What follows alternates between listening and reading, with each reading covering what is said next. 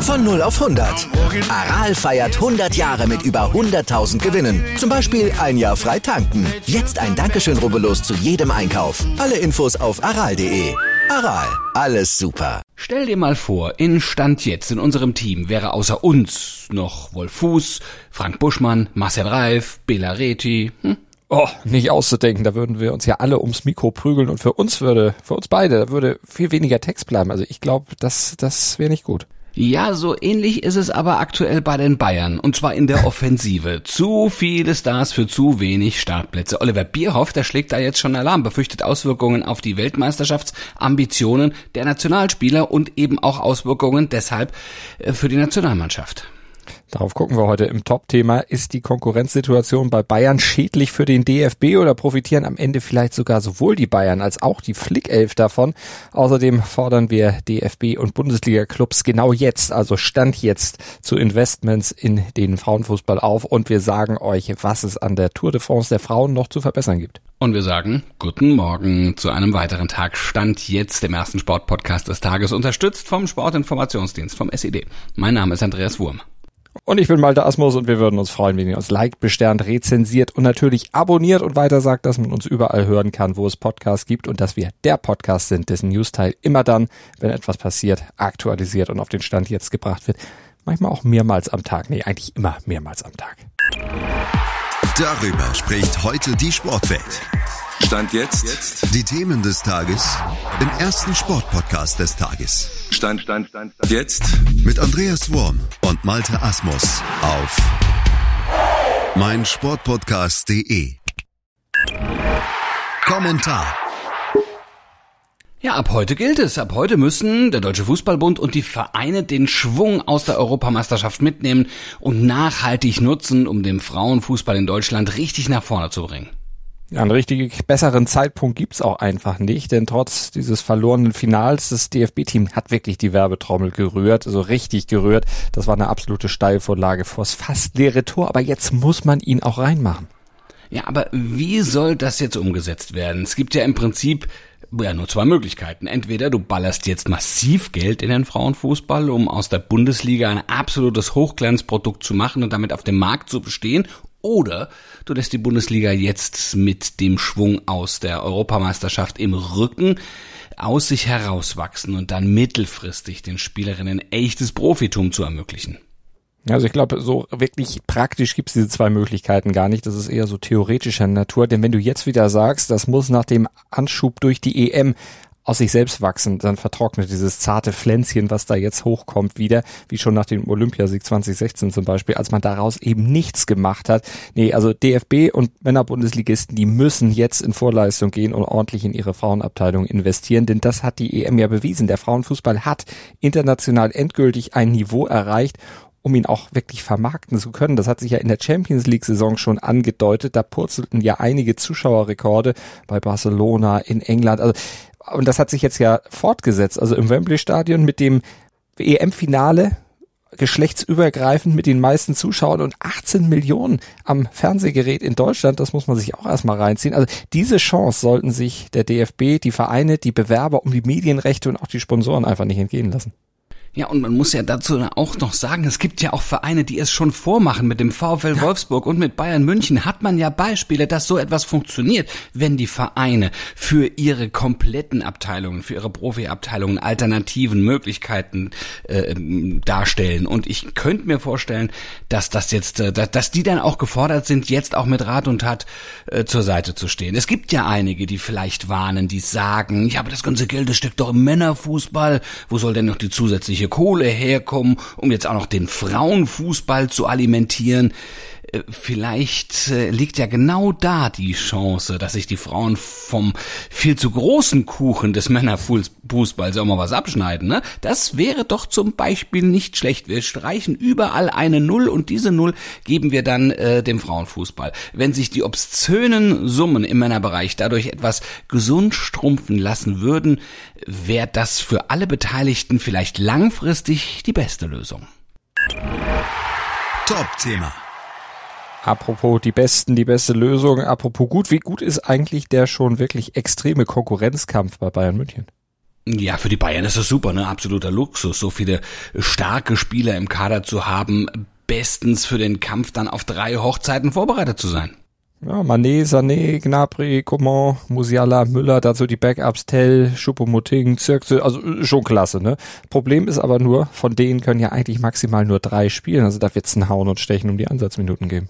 Stimmt, aber genau das wollen die Bayern ja. Ne? Sie wollen ja bewusst Reizpunkte setzen, damit die Konzentration immer oben ist, keiner sich seines Platzes sicher sein kann und immer alles aus sich herausholt. Also Oliver Kahn und Hassan Salihamidzic freuen sich über ihr Luxusproblem und Julian Nagelsmann im Prinzip sicher auch, auch wenn er deshalb jetzt viel kommunizieren muss. Mhm, aber Olli Bierhoff, der findet das eher weniger gut, denn bei den ganzen Spielern, da sind ja auch einige dabei, ja, die wollen ja eigentlich bei der WM in Katar dann zum Stamm zählen. Wäre nur blöd, wenn die zum Beispiel bei Bayern bis zur WM eigentlich fast nur auf der Bank sitzen würden. Gnabry zum Beispiel oder Sané oder sogar Müller. Also bei Hansi Flick galt ja bisher eigentlich immer das Gesetz, Gnabry spielt immer. Aber was macht er, wenn der jetzt bei Bayern eben deutlich weniger spielen darf? Naja, das könnte für die Nationalmannschaft sicher schon ein Problem werden, wenn Flick auf Spieler ohne ausreichende Spielpraxis setzen müsste. Ein größeres Problem jedenfalls als für die Bayern. Aber denen wird's grundsätzlich jetzt erstmal egal sein, wie die Nationalmannschaft in Katar dann abschneidet. Also äh, zumindest mal kurzfristig. Denen geht's selbstverständlich ja erstmal um ihre eigenen Erfolge. Die müssen sie einfahren und für die brauchen sie nochmal diese Reizpunkte und dieses Luxusproblem, das sie haben. Das hat man ja in abgelaufenen Spielzeiten gemerkt. Du musst mit einem breiten Kader auftreten, sonst gehen die am Ende Halbfinale, vielleicht sogar Finale, ja dann auch die Körner aus. Aber für die Bayern selbst ähm, würde das nur zum Problem werden, wenn Nagelsmann das Ganze nicht moderiert bekäme. Aber vielleicht ist das ja alles generell gar kein so großes Problem, wie im Moment alle denken, denn Bayern tanzt ja, wir haben es ja eben gesagt, voraussichtlich länger auf drei Hochzeiten, geht man zumindest mal davon aus. Äh, also da wird wahrscheinlich so viel rotiert, dass letztlich alle irgendwie zu ihrem Recht kommen, also alle Spieler ihre Einsätze kriegen und da wird sicher keiner der Bayern-Spieler dann ohne wirkliche Spielpraxis nach Katar fahren. Und vielleicht ist das ja auch gerade gut, vielleicht kommen sie ja gerade auf so eine dosierte Anzahl an Einsätzen, dass sie eben nicht überspielt da in Katar ankommen, sondern vielleicht genau die Dosis haben, die sie brauchen, um super zu sein und nicht zu viel schon in den Knochen zu haben, um dann einzubrechen. Also vielleicht sind sie genau dann dadurch auf ihrem Leistungszenit. Wäre ja auch mal zu überlegen. Also, Olli Bierhoff, mach mal Puls auf 60. Alles gut. Heute in der Sportgeschichte. Ja, das werden die meisten Formel 1 Fans sicher nicht mehr wissen. Aber Heute von 69 Jahren, am 2. August 1953, fuhren tatsächlich zwei Rennautos aus der DDR in der Formel 1 mit, und zwar auf dem Nürburgring. Ja, ein gewisser Edgar Barth, der saß in einem EMW der Eisenacher Motorenwerke, das war diese Fabrik, die später unter dem Namen Wartburg bekannt wurde, in Wartburg in der Formel 1, wie irre. Und in einem identischen Fahrzeug saß Rudolf Krause, aber ja, auf dessen Wagen klebt ein BMW-Label. Ja, der Fake BMW, der wurde am Ende immerhin 14. von 16 Startern. Äh, der Wartburg dagegen, naja, der fiel nach elf Runden wegen eines defekten Auspuffs aus. Ja, und danach senkte die Staatsführung der DDR auch gleich wieder den Daumen. Weitere Ausflüge in die Formel 1 gab es dann nicht mehr. Die DDR hielt sich fern von dem kapitalistischen Spektakel. Ja, ja, erst 1986 geriet man wieder in ideologische Nöte, als das sozialistische Bruderland Ungarn äh, die Formel 1 nach Budapest holte. Und viele tausend DDR-Bürger pilgerten dann auch natürlich zur Rennstrecke nach Ungarn. Analyse. Und im Radsport, da pilgert man jetzt nicht nur wegen der Tour de France der Männer nach Frankreich. Nein, jetzt mittlerweile auch wegen der Tour der Frauen, denn diese Premierenauflage, die war schon richtiger Erfolg, ne? Naja, also das ist, kann man sagen, das war eine wirklich gute Sache, stimmt. Äh, die Fans kamen an die Strecke, es war große Stimmung, wurde erstklassiger Sport da auch geboten in 190 Ländern. Das du übertragen in Frankreich, lag die Einschaltquote sogar bei über zwei Millionen. Aber es gibt Malte trotzdem Verbesserungspotenzial, ne?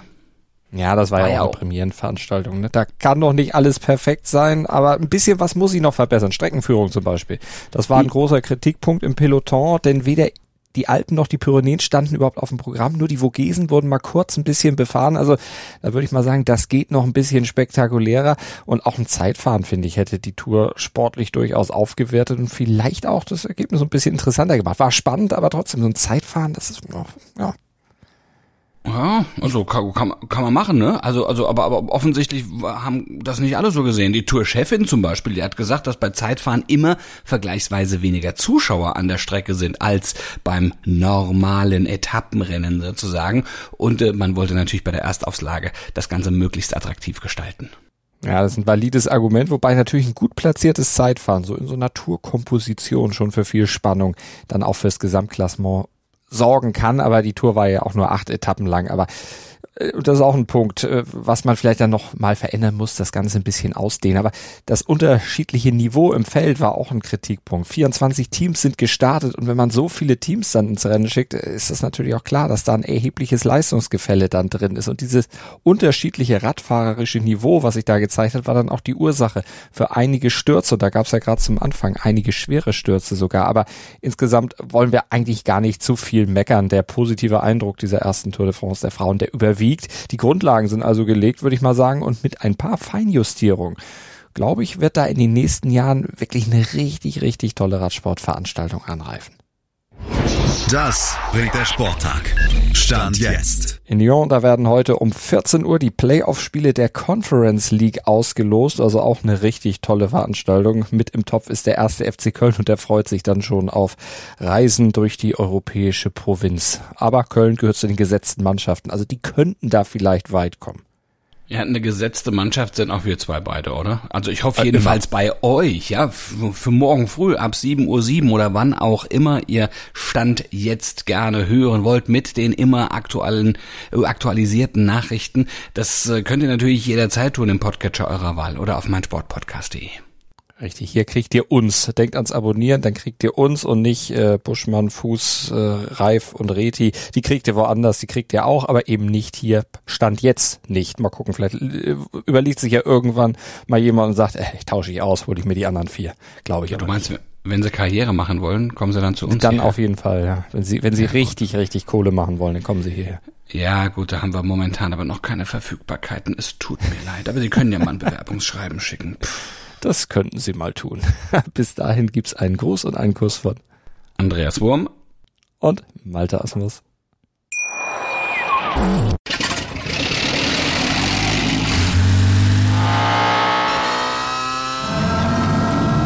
Von 0 auf 100. Aral feiert 100 Jahre mit über 100.000 Gewinnen. Zum Beispiel ein Jahr frei tanken. Jetzt ein Dankeschön, rubbellos zu jedem Einkauf. Alle Infos auf aral.de. Aral, alles super. Dir hat dieser Podcast gefallen? Dann klicke jetzt auf Abonnieren und empfehle ihn weiter. Bleib immer auf dem Laufenden und folge uns bei Twitter, Instagram und Facebook. Mehr Podcasts aus der weiten Welt des Sports findest du auf meinsportpodcast.de.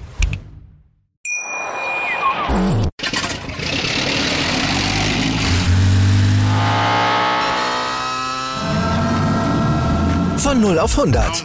Aral feiert 100 Jahre mit über 100.000 Gewinnen. Zum Beispiel ein Jahr frei tanken. Jetzt ein Dankeschön, rubbellos zu jedem Einkauf. Alle Infos auf aral.de. Aral, alles super.